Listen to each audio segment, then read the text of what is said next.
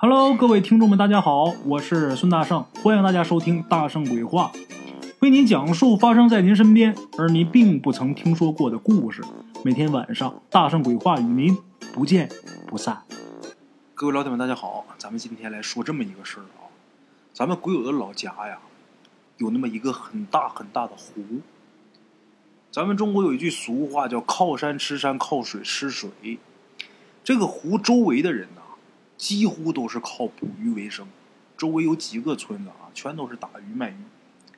话说有这么一年啊，他们那个地方的天气就特别干旱，异常的干旱，一连大半年一滴雨都没下。方圆几里地的人呐，全都是挑着水桶到湖里边去取水。这个湖很大，水很多，但是湖水再多，也扛不住这么多人都来取水呀。再加上天气炎热，它蒸发呀，所以这个水位是急剧下降。没等近三伏天儿，这个湖就已经开始干枯见底了。附近这些老百姓啊，没办法了，联合起来到附近的龙王庙去求雨。纸也烧了，香也点了，头也磕了，但是一滴雨没下。慢慢的，村民吃水就成了难题。十几里外的这个山药里边啊，有那么一个泉眼，泉眼嘛，它这水流很小，半天呐能接满一桶水。这个取水的人呐，每天得排着几百米的长队来这个小泉眼取水。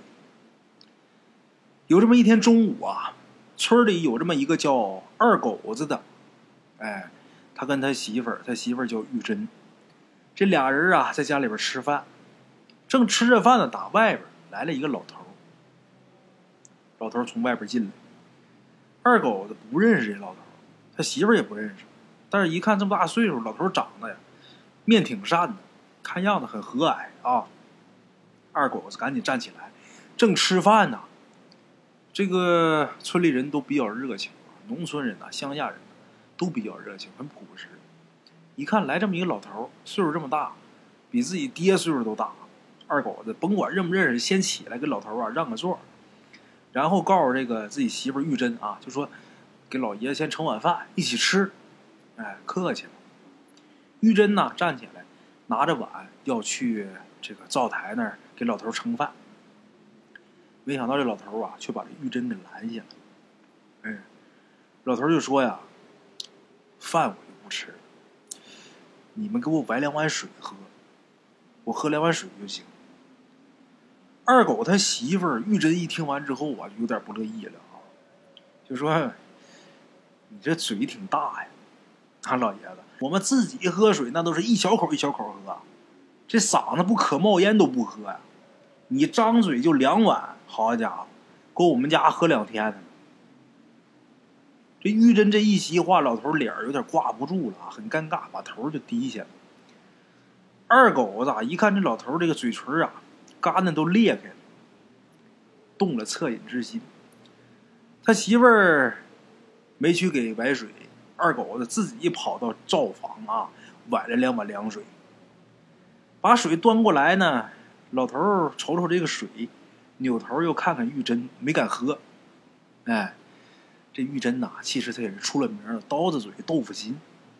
一看老头这样啊，玉珍笑了：“嗨，您喝吧。”啊，水喝没了，我们再去排队弄去，可别再把您老给渴坏了。老头一听于真这么说，才接过碗，这一口气儿把这两碗水都给喝了。老头喝完水呀，二狗子说：“您再吃点饭。”老头这时候摆摆手就说：“哎呀，我这全家人呢，都让这场旱灾呀给闹死了，家也没了。”我现在是个无家可归之人，本来我打算四处乞讨，可是人老了，实在是撑不住，走不动了。哎呀，我想在你们家住两天避避难，行吗？二狗子一听老头这么说呀，有点为难。为什么？大旱当头啊，家里边早就断顿了，再多个人口。吃喝真成问题。老头又说：“呃，你们放心啊，我不吃你们家一粒粮食，那个每天给我弄两碗水喝就行。二狗子当时就纳闷啊，不吃饭光喝水那能活吗？可是老头说话这口气啊，不像是开玩笑。哎，就这么的，这老头啊，在二狗子家就住下来了。那么说住哪儿呢？这老头自己提出来的，在这个夹壁墙下边有一个地窖，老头要睡那儿。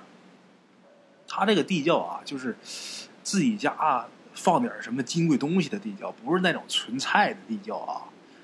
二狗子不答应，就说这地窖里边啊，它阴呐，它潮啊，终日不见阳光啊。你说你老这么大岁数，那哪行啊？可这老头啊，坚持要求，哎，我就住那里边哎，就行。最后二狗子没办法，只能同意。老头非要住。咱这说这老爷子啊，说话真是算数，每天说喝两碗水就喝两碗水。二狗子怕他饿出毛病啊，送水的时候还给他拿个饼子，玉米面饼子啊。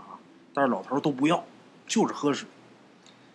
这一晃半个月时间过去了，老头天天就是躺那个木板床上睡大觉。这个地窖里边有个木板床，老头整天躺着睡觉。哎呀，那呼噜打的那个响啊，跟打雷似的。简短结束，这半个月过去。有这么一天呢，天空中是乌云密布，电闪雷鸣，紧接着瓢泼大雨是倾盆而下。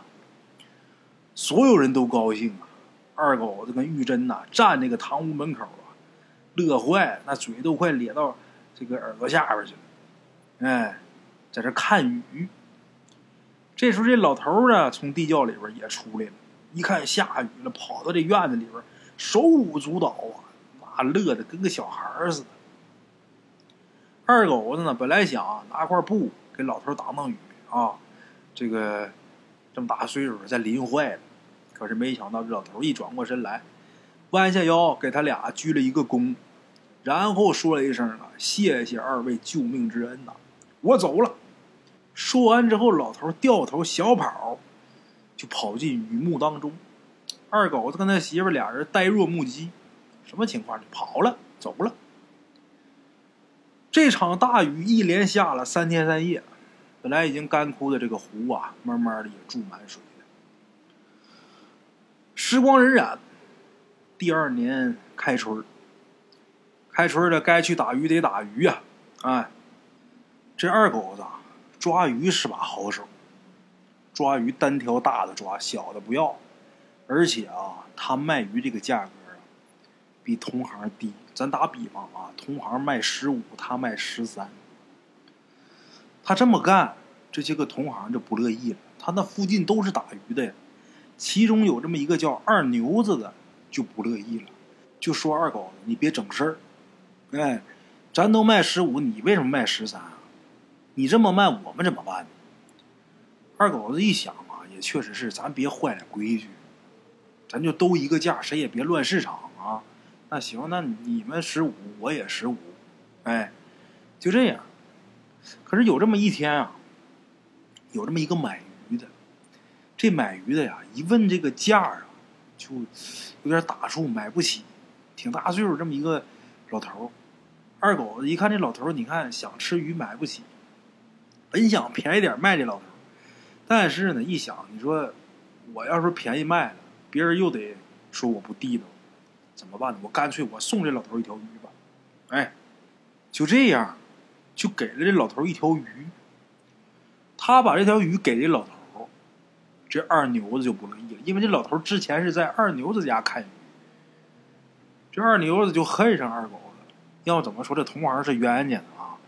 怎么看二狗子怎么来气？他妈显着你了是不是啊？你要不给他那条鱼，没准他就买我这个了。所以说就恨上这个。二狗子记恨上他了，之前再有一些其他的事，所以这个叫二牛子的就想弄这个二狗子。哎，同行多么的心狠手辣呀！有这么一个月黑风高的夜晚，这个二牛子悄悄的就躲到二狗子家这个墙外，拿了一个棍子。二狗子那天回来的比较晚，哎，借着这个夜色，借着黑幕，二牛子把这二狗子就给打了一顿，而且呢，打的挺严重，把这个小磨盘给打坏了。这小磨盘大伙知道吧？就是膝盖这个上面这个盖，这个滑盖呀，啊，这小磨盘给打坏了。这玩意儿打坏可不好养，养不好。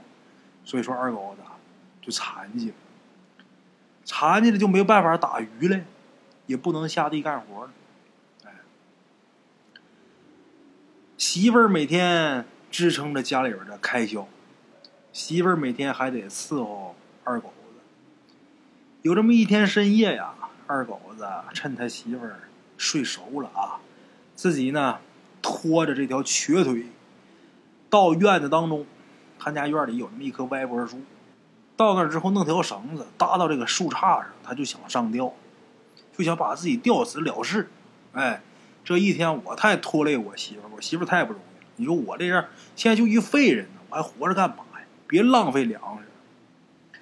没成想，把这个绳子刚伸进这个绳扣里边，他就感觉到啊，有这么一阵大风呼就刮来了，很急。然后碗口粗的树杈嘎巴就断了，二狗子就掉地上了。二狗子坐起来。这时候就看着一个黑影啊，在他面前站着，揉揉眼睛，看清楚谁呀？曾经在他家避难的那老头。二狗子就挺惊讶，就说：“老爷子，你怎么来了？”这老头就笑了，就说：“你呀，活得好好的，干嘛得寻短见？”二狗子叹口气呀，把这个原因就跟这老头说：“你看我现在就是个废人，我什么也干不了了。”鱼也打不了，我连做饭我都费劲，吃饭都得媳妇给端。老头听完之后啊，就跟变戏法似的啊，打自己身后，就拿出这么一个瓷罐儿，这罐儿不大，就跟平时那个小的酱坛子似的啊，把这瓷罐儿啊就递给二狗子。然后老头就说呀：“我送你一个宝，你有了这宝贝啊，你衣食无忧。”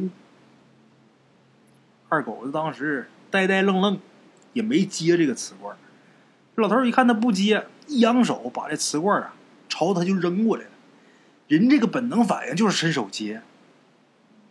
二狗子这一伸手，呼啦一下醒了。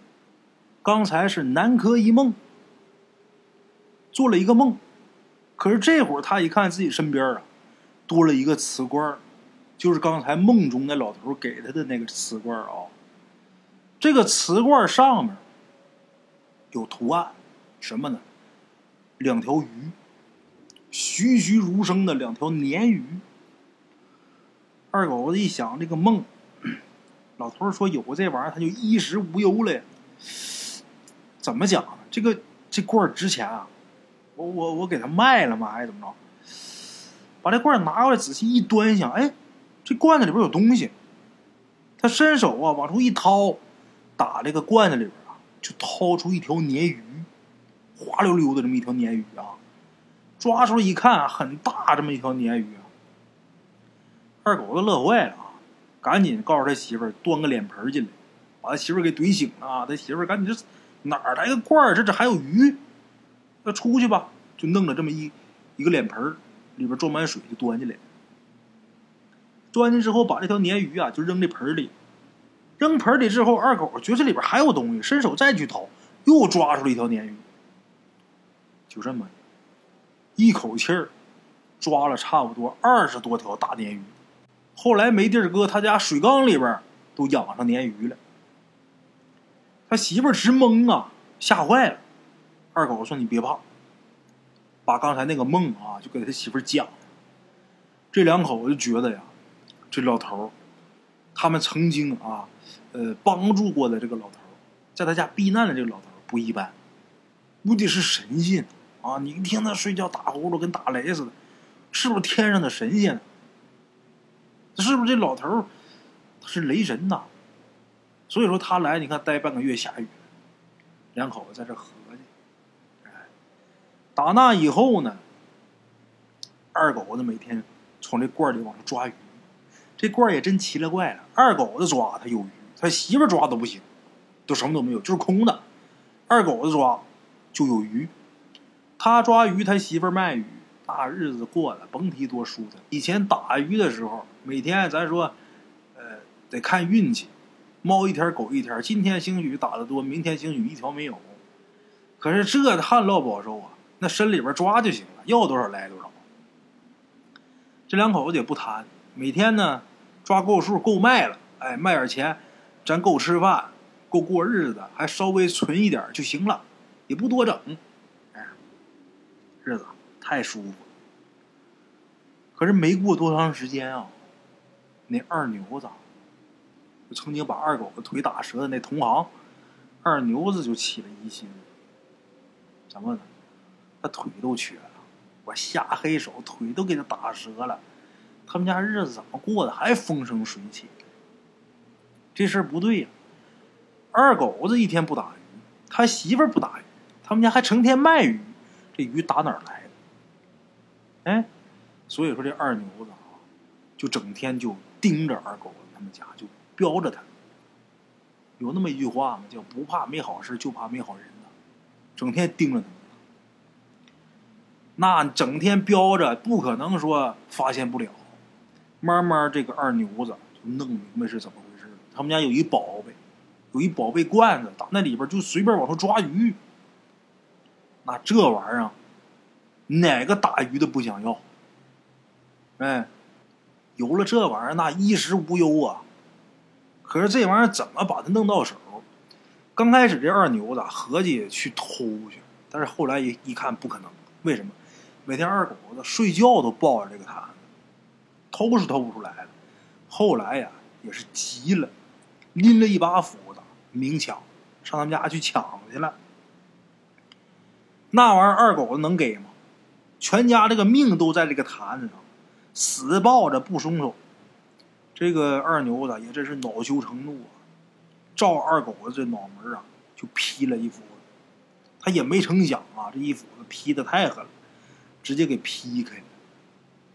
二狗子当场就断气儿，二牛子也吓坏了。抱着这个瓷罐子啊，就跑，跟飞似的啊！跑哪儿去了？跑自己那渔船上去了。他有渔船，一般这个打鱼的人啊，多数的都是呃在船上住啊。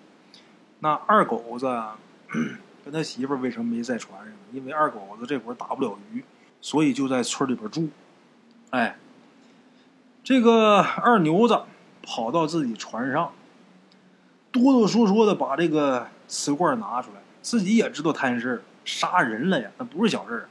从古至今，盖五年乙，他这都是大事儿没听说哪朝哪代啊，杀人不犯法，除非你是军人啊，你是你是刽子手，你为国家杀人，你保家卫国杀人，那是英雄。但是平常呢，你因为这个为利图图利图财害命的，那这历朝历代那都是大事。但是这会儿已然这样了，怎么办呢？把这罐儿拿出来。这时候都已经财迷心窍了。拿出来之后，这二牛子伸手进去掏去，想着往出掏鲶鱼啊！我有这个东西，我就是亡命天涯，我也不怕呀，是不是？可是伸进去之后，往出一掏，还真掏出来东西，但是可不是鱼呀。什么东西呢？掏出来一个光头的一个小人儿。哎，这小人儿啊，就看着这个二牛子，把二牛子吓坏了，一撒手就给扔这个船上这个甲板上了。一扔到这个甲板上之后，这小人就跟吹气儿似的啊，蹭蹭都长起来了，就跟人一般大小，就是一个人。然后是不由分说，拽着二牛子这个脚脖子，就往水里边拖。这人是谁？就是二狗子跟他媳妇儿曾经救过的那个老头，帮过的那个老头，薅着二牛子这个腿呀，就往这个水里边拽，给拽下去之后，活活的把二牛子给淹死。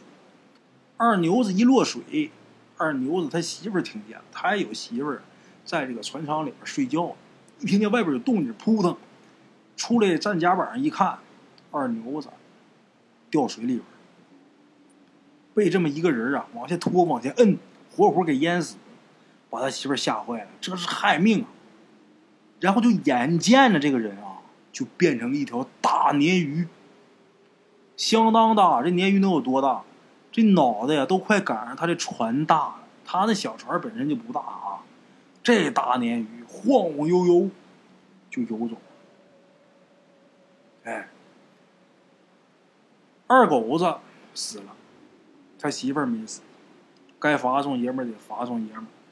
二狗子出殡那天啊，好多人都看见有一个老头儿从这个水里边钻出来，打水里边出来的。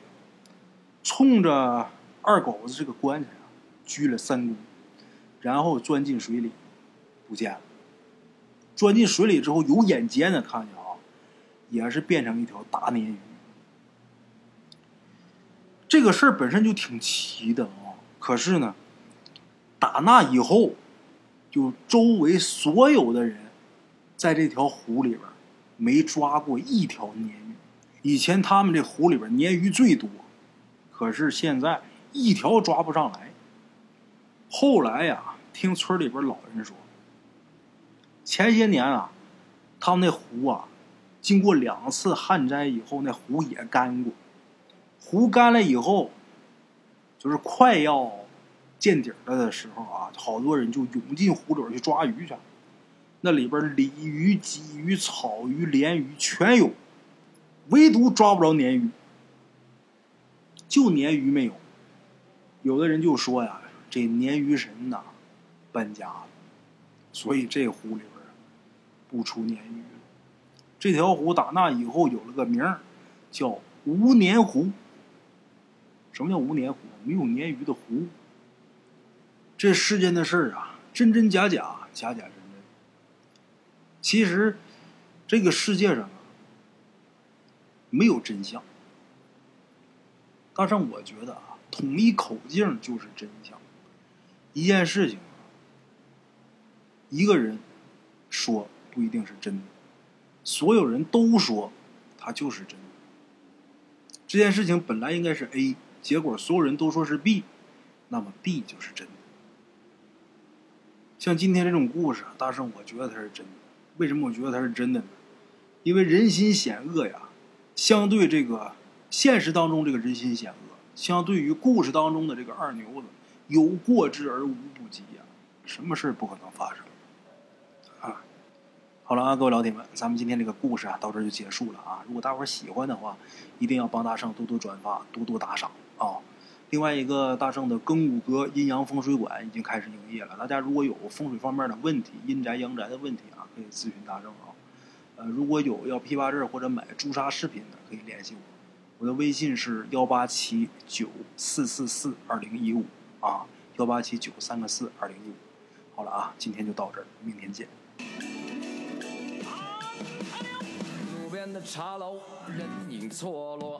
用声音细说神鬼妖狐，用音频启迪人生。欢迎收听《大圣鬼话》。Hello，大家好，我是主播孙宇，吃完了饭，然后就回到自己的课室上啊。喜马拉雅、百度搜索“大圣鬼话”，跟孙宇、孙大圣一起探索另一个世界。那天山女子独守枯城，也只是感谢鬼友们，感鬼友们，感谢鬼友们一路陪伴。大圣鬼话，见字如面。欲知后事如何，且听我下回分说。